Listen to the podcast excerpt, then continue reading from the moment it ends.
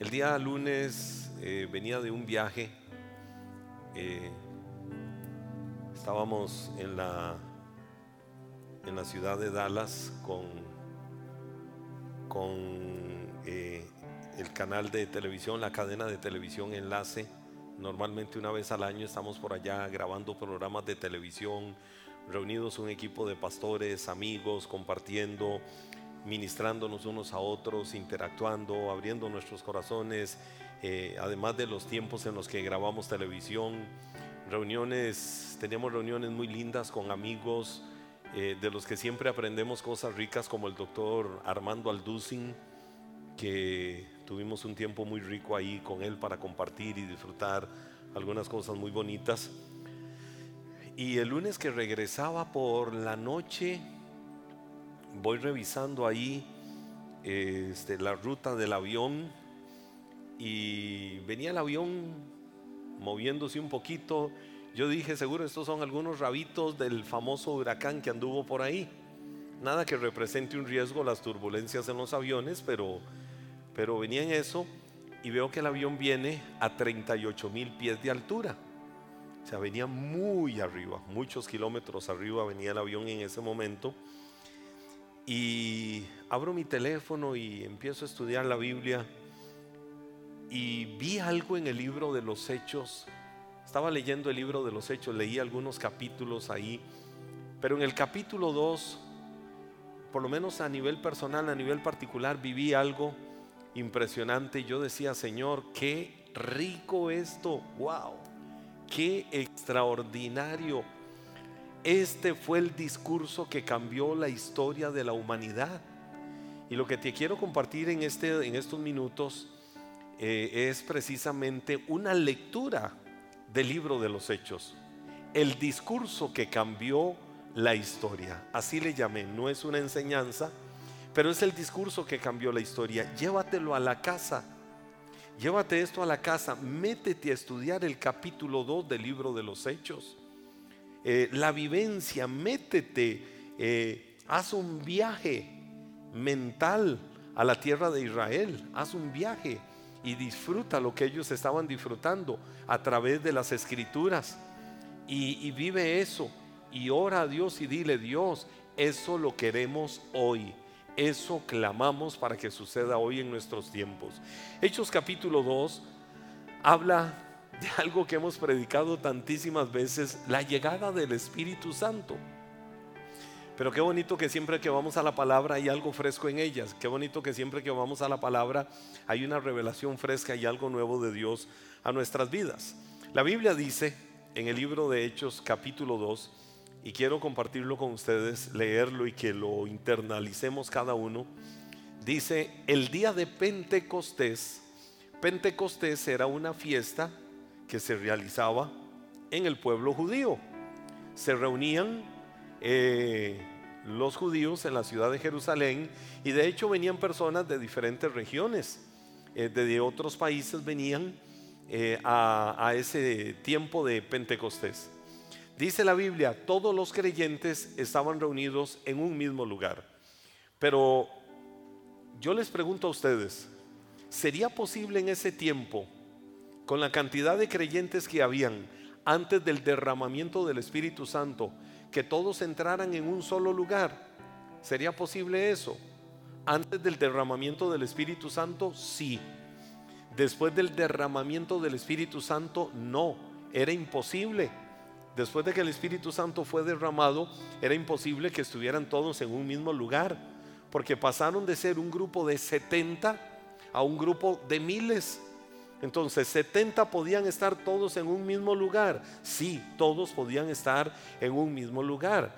Eh, a un kilómetro, kilómetro y medio del Monte de los Olivos, en la ciudad de Jerusalén, bajando, y si lo vemos por lo menos hoy en día, bajando como kilómetro y medio, eh, ya se entra dentro de las murallas de la ciudad antigua de Jerusalén, y ahí está el punto donde en los días de Jesús estaba el cenáculo. Eh, en el cenáculo, o sea, era un lugar, piensen en una casa, una casa, y en la casa había una segunda planta, que en la Biblia esa segunda planta se le llama el aposento alto. Y en ese lugar era donde se reunían. Ahí estuvo Jesús reunido con sus discípulos eh, cuando celebró la última cena para la fiesta de la Pascua judía. Y ahí celebró la cena. Luego ya Jesús se fue al jardín del Getsemaní a orar. Ahí ya conocemos de la traición de Judas. Fue donde Jesús eh, copiosamente sudaba este, grandes gotas de sangre. Eh, ahí fue donde lo arrestaron. luego de estar ahí. Pero luego de que Jesús asciende, ellos tenían aquel lugar, aquel aposento algo, eh, alto. Piensen que era como, era como el lugar de reunión, era como el lugar de iglesia que ellos tenían. Ese grupo pequeño de creyentes. Y la Biblia dice, estaban reunidos todos a dónde? En un mismo lugar. De hecho, eso evidencia de alguna manera unidad en medio de ellos. Y la Biblia dice, de repente, de repente, o sea, de manera explosiva, se oyó un ruido desde a dónde? Desde el cielo, parecido al estruendo de un viento fuerte e impetuoso que llenó la casa. Yo no sé cuántos disfrutaron hoy con los truenos y con la rayería que tuvimos. Yo no sé si algunos lo disfrutan o algunos se asustan. Pero hoy fue impresionante la manera en que retumbaban esos truenos el día de hoy. Fue algo impresionante. Imagínense ahí cuando la Biblia dice un ruido desde el cielo parecido a un estruendo, es decir, como un trueno. Ahora estamos hablando de una región donde normalmente no es normal la lluvia o la rayería o los truenos como lo vivimos nosotros en nuestra zona geográfica. Pero hubo un estruendo. Ahora, el estruendo la Biblia dice que fue como de un viento fuerte e impetuoso. Pero resulta que aquel estruendo no se extendió hacia toda la ciudad de Jerusalén, sino que aquel estruendo se concentró en la casa donde ellos estaban reunidos, es decir, en el, en el cenáculo con su aposento alto. Y la Biblia dice, donde estaban sentados. Luego, algo parecido a unas llamas. Por un momento imagínense llamas, fuego o lenguas de fuego aparecieron y se posaron sobre cada uno de ellos. O sea, eso parecía un literal eh, eh, incendio, lo que ellos estaban viviendo en ese momento. Era como un incendio. Pero resulta que eso estaba sobre los labios de cada uno de ellos. Imagínense cómo fue la llenura del Espíritu Santo cómo fue la vivencia de cada uno de ellos en ese momento, que la Biblia dice eran lenguas como de fuego, aparecieron y se posaron sobre cada uno de ellos. Y todos los presentes, ah, ¿qué les sucedió? Dice la Biblia, todos, todos, todos, quien toda la iglesia fueron llenos del Espíritu Santo y comenzaron a hablar en otros idiomas conforme el Espíritu Santo les daba esa capacidad. Ahora, quiero decir algo, hago una pausa acá. Creo firmemente, toda mi vida he creído en el don de lenguas. Toda mi vida he creído en, que el cristiano eh, puede hablar en lenguas. Creo en eso. Pero creo en el don de lenguas. Cuando digo en el don de lenguas, también quiero decir, es para todos los creyentes. Antes se le enseñaba a la gente que quien no había hablado en lenguas, algo le estaba faltando. Y entonces se le transfería y se le ministraba culpa a las personas. Porque había gente que no hablaba en lenguas. Y las lenguas son un don. Y si es un don, no todos lo van a tener. Es decir, no están obligados todos los creyentes. Y aquí me estoy metiendo a un terreno puramente de enseñanza teológica, de interpretación de las escrituras. Antes se nos enseñaba y casi que se quería forzar. Y casi que había momentos en los que a una persona la querían agarrar a la fuerza y diga conmigo, brinca la barandita. Por lo menos para que dijera algo como aquel cristiano que estaba tan emocionado por querer hablar en lenguas.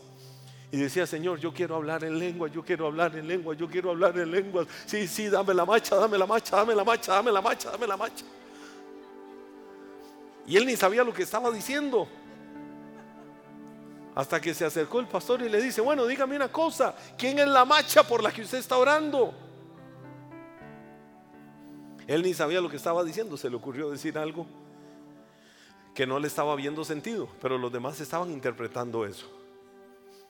Este, el don de lenguas es un don. La Biblia dice, procuren los mejores dones.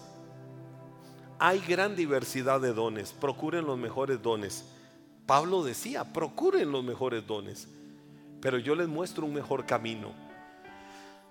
¿Y cuál es el mejor camino que Pablo dice que les mostraría? Ahí entra a Primera de Corintios capítulo 13, la preeminencia del amor.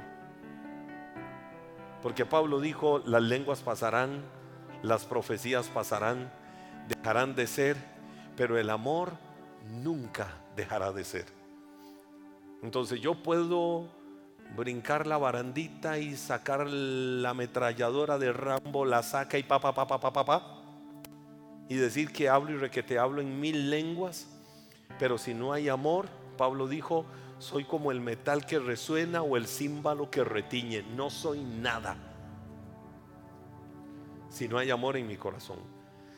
Entonces, volviendo al punto, ¿por qué hablo de lo de las lenguas? Yo creo en el don de lenguas, pero creo firmemente que no todos los cristianos tienen el don de lenguas, pero si alguien quiere fluir, pídale al Señor que se lo dé, que le dé el don de lenguas.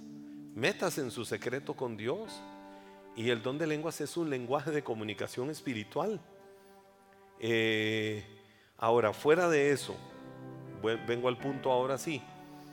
Muchas veces se ha enseñado que el día de Pentecostés, en el derramamiento del Espíritu Santo, comenzaron a hablar en lenguas. Y no es así. No fue el don de lenguas lo que se manifestó a él, ahí en ese lugar, a ellos. Ellos, dice la Biblia, comenzaron a hablar en otras lenguas. Lo que literalmente se traduce en lo que estamos leyendo en la nueva traducción viviente, comenzaron a hablar en otros idiomas. ¿Qué es en otros idiomas? Lo que está ahí no es el don de lenguas. El don de lenguas lo encontramos en Romanos 12, lo encontramos en Primera de Corintios, lo encontramos en la carta a los Efesios, eh, por lo menos en Romanos y en, Primera de Corintios se habla del don de lenguas, del uso correcto del don de lenguas.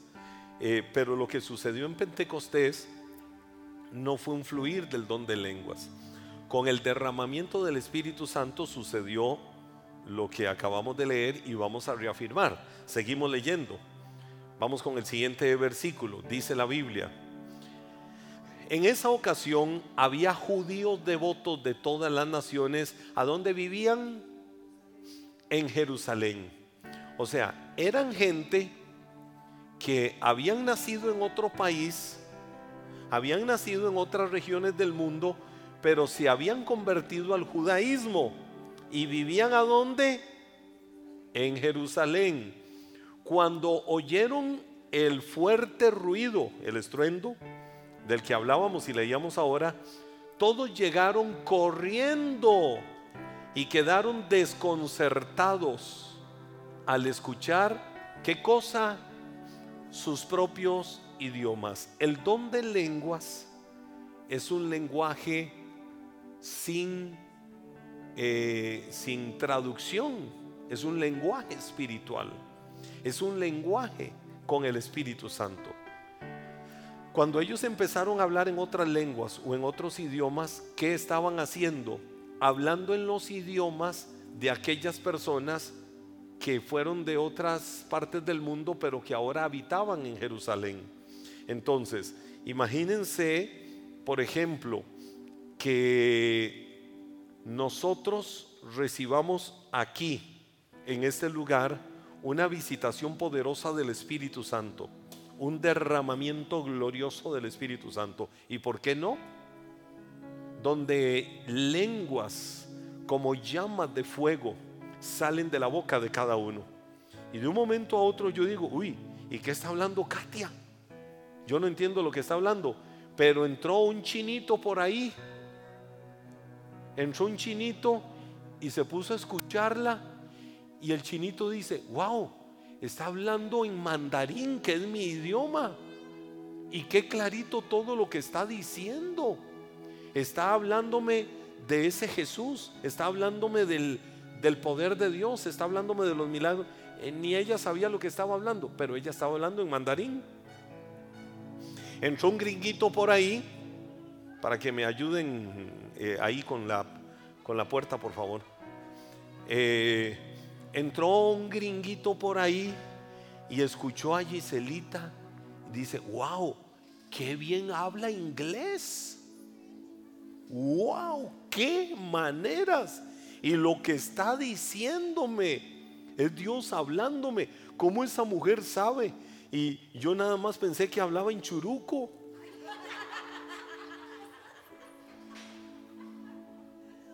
¡Wow! ¡Qué maneras! Y empezó a persuadirla. Y llegó por ahí, llegó por ahí un francés y escuchó a Hazel y dice, ¿what? No, ese no dice what. Eh, eh, eh, ese, ese, se lo dice el gringuito a Giselle. y entonces se escucha ahí donde le dice, Madame. Ah, un petit silence, s'il vous plaît. Je voudrais dire de moi. Y empieza, y empieza a escucharla y dice, wow, ¿qué me está diciendo? Me está saludando. ¿Cómo te le y yo nada más le digo, très bien, merci, toi. Y, y empieza a hablarme y empieza a persuadirme y empieza a decirme un montón de cosas desde el mismo cielo. Wow. Y yo que pensé que ella nada más hablaba en tejareño. Eso fue lo que sucedió ese día. No sé si están captando. Literalmente eso fue lo que sucedió en Pentecostés, que ellos dijeron, ¿cómo esta gente sabe nuestros propios idiomas? El idioma de nuestra tierra, el idioma de nuestro país. Dígame si no estaba operando un milagro ahí. ¿Y qué sigue diciendo la Biblia? Vamos a seguir leyendo. Vamos un momento más. Dice eh, el siguiente versículo. Luego dice, estaban totalmente asombrados. ¿Cómo puede ser? exclamaban. Todas esas personas son de Tara, de Kirkó, de La Lima, de Churuca, del bosque de Guatuso, y hablan así. O sea, empezaron por un momento como a, como a querer decir, pero si son de Galilea, es decir, son de pay para arriba y de pay para abajo. Eso fue lo que quisieron decir.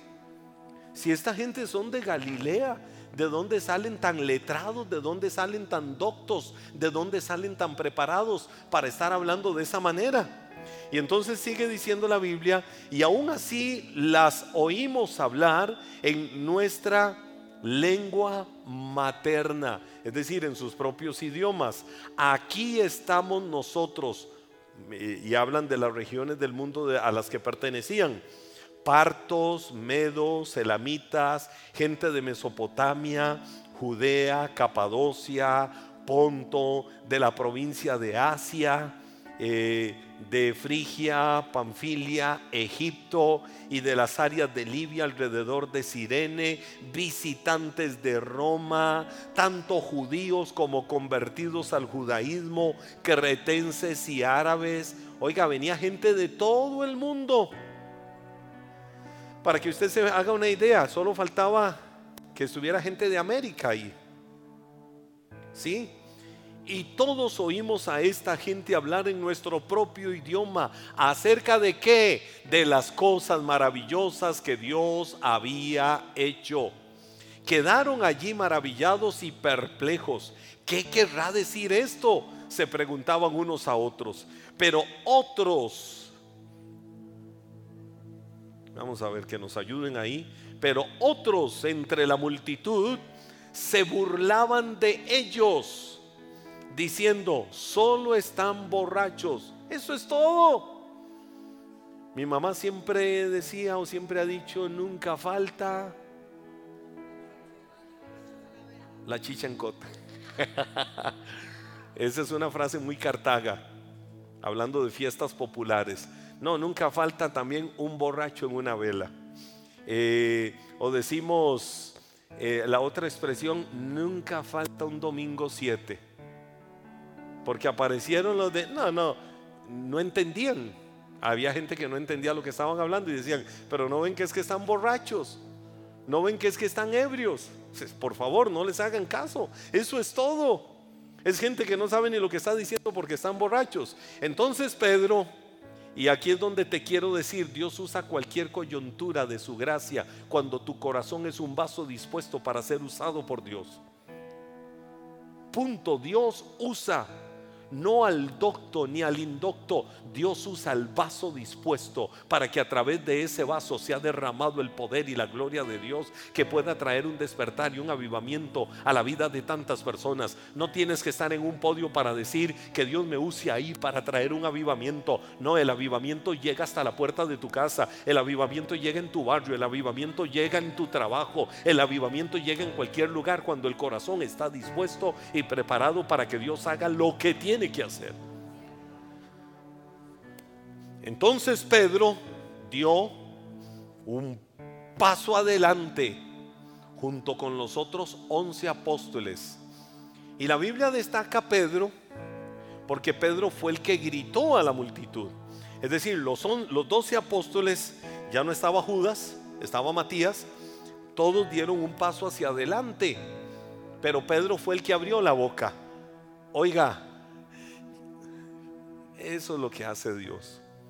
Seguro cuando dieron un paso adelante, la parte humana, y Pedro abrió la boca, seguro Juan, Mateo, Santiago y algunos dijeron, ay, Pedrito habló. Pedro abrió la boca. ¿Y ahora qué va a decir? ¿Y ahora con qué va a salir? Ya ustedes conocen mucho de la historia de Pedro. Cuando Pedro hablaba, abría la boca, era un deslenguado cuando Pedro abría la boca a veces decía unas tonterías y unas cosas terribles. Pero Pedro abrió la boca y aquí está la diferencia entre un antes y un después de una persona llena del Espíritu Santo.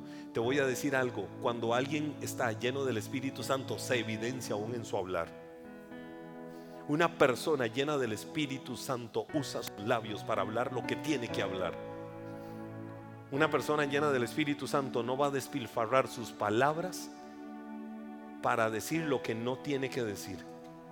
Dice la Biblia, Pedro gritó a la multitud, escuchen con atención todos ustedes, compatriotas judíos y residentes de Jerusalén. Ahí está el discurso que cambió la historia de la humanidad. Ahí está el discurso que tiene que estar en los labios de todo creyente. Ahí está el discurso que tiene que quedar, eh, tiene que estar en los labios de una persona llena del Espíritu Santo. Este discurso cambió la historia de la humanidad. Habían como setenta y tantos creyentes en ese momento.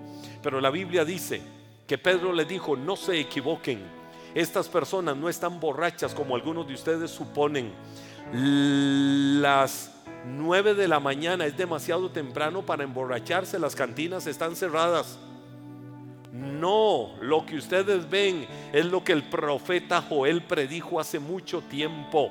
En los últimos días, dice Dios, derramaré de mi espíritu sobre toda la gente. Sus hijos e hijas profetizarán. Si alguno cree esa palabra, tómela y créala. Sus jóvenes tendrán visiones y sus ancianos tendrán sueños.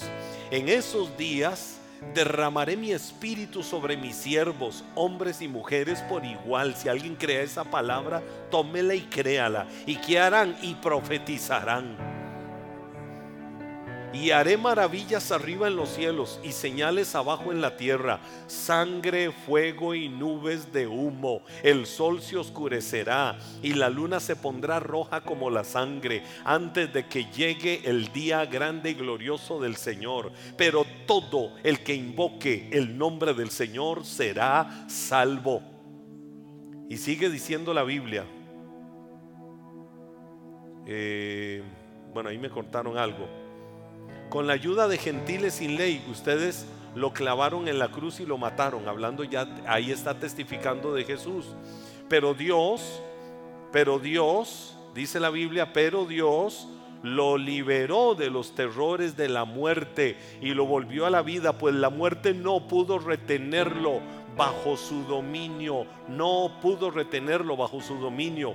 Ahora mire qué tremendo. El rey David dijo lo siguiente acerca de él. Veo que el Señor siempre está conmigo, no seré sacudido porque Él está aquí a mi lado con razón mi corazón está contento y mi lengua grita sus alabanzas. Mi cuerpo descansa en esperanza, pues tú no dejarás mi alma entre los muertos, ni permitirás que tu santo se pudra en la tumba. Me has mostrado el camino de la vida y me llenarás con la alegría de tu presencia. Queridos hermanos, piensen en esto. Pueden estar seguros de que el patriarca David no se refería a sí mismo, porque él murió, fue enterrado y su tumba está todavía aquí entre nosotros. Literalmente, hoy existe la tumba del rey David.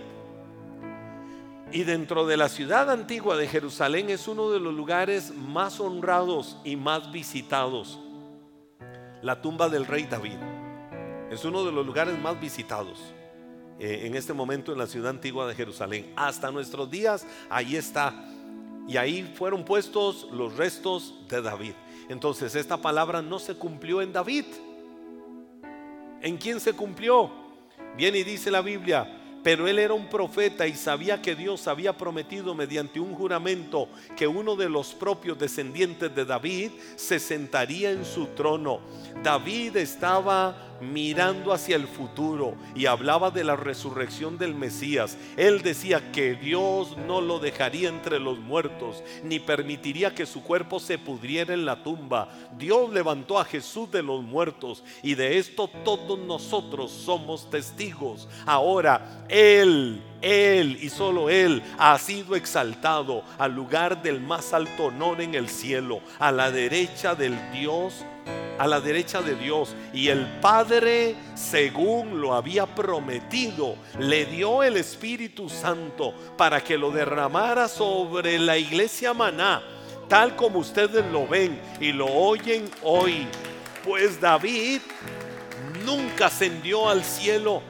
Sin embargo dijo, el Señor dijo a mi Señor, siéntate en el lugar de honor a mi derecha, hasta que humille a tus enemigos y los ponga por debajo de tus pies. Por lo tanto, que todos en Israel sepan sin lugar a dudas que a este Jesús, a quienes ustedes crucificaron, Dios lo ha hecho tanto Señor como Mesías. Las palabras de Pedro traspasaron el corazón de ellos, quienes le dijeron a él y a los demás apóstoles, hermanos, ¿qué debemos de hacer?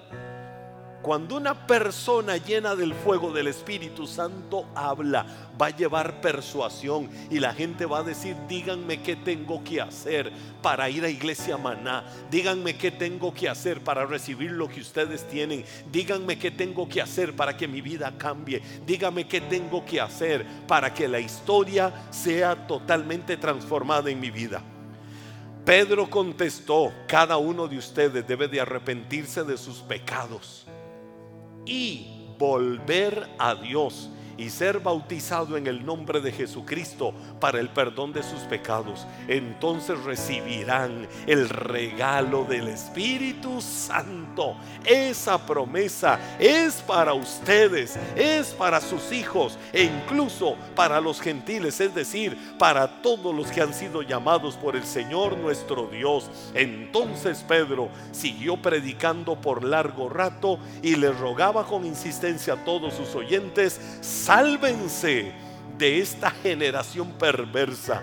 Los que creyeron lo que Pedro dijo fueron bautizados y sumados a la iglesia en ese mismo día. ¿Cuántos se convirtieron? Como tres mil en total.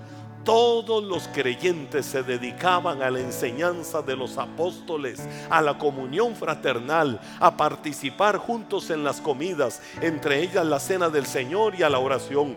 Un profundo temor reverente vino sobre todos ellos y los apóstoles realizaban muchas señales milagrosas y maravillas. Todos los creyentes se reunían en un mismo lugar y compartían todo lo que tenían vendían sus propiedades y posesiones y compartían el dinero con aquellos en necesidad. Adoraban juntos en el templo cada día. Se reunían en casas para la cena del Señor y compartían sus comidas con gran gozo y generosidad. Y cada día el Señor agregaba a esa comunidad cristiana los que iban siendo salvos todo el tiempo, alabando a Dios y disfrutando de la buena voluntad de toda la gente. Dígame si ese no es el avivamiento que necesita la iglesia del presente siglo. Dígame si ese no es el avivamiento que tiene que venir a la iglesia. Hoy quiero invitarte a que te sacudas y te despiertes y dejes de ser un cristiano nominal y dejes de ser un cristiano si voy, no voy. Y dejes de ser un cristiano, me duele una uña, entonces ya no voy a la iglesia. Y dejes de ser un cristiano que sirvan otros, yo no. Hoy el mundo se ha llenado de excusas. Hoy el mundo se ha enfriado. Hoy hemos vuelto el cristianismo una religión más. Es el tiempo de que diga, Señor, heme aquí. Yo voy a abrir y disponer mi corazón para que venga un despertar, para que venga un avivamiento a mi vida, para que el Espíritu Santo se derrame, no específicamente en este lugar, sino que lo que hagamos en muchos lugares lo veamos como resultado acá en este lugar. Estamos entrando en una nueva era. Estamos entrando en un nuevo tiempo. Dios nos ha dado esta tierra. Dios nos ha dado esta tierra. Y esta tierra tiene que ser el centro de reunión, el centro de avivamiento de todo lo que estamos haciendo allá afuera. Es el tiempo de volvernos a Dios. Es el tiempo de despertar a un avivamiento. Es el tiempo de despertar a lo que la iglesia del primer siglo vivió con el discurso que cambió la historia. Eran 72 y de un momento a otro ya fueron más de tres mil. Y si usted brinca al siguiente capítulo que no voy a leer, cuando Pedro y Juan llegaron al templo de Jerusalén, yo no sé por qué mucha gente dice al templo la hermosa, a veces no leen bien.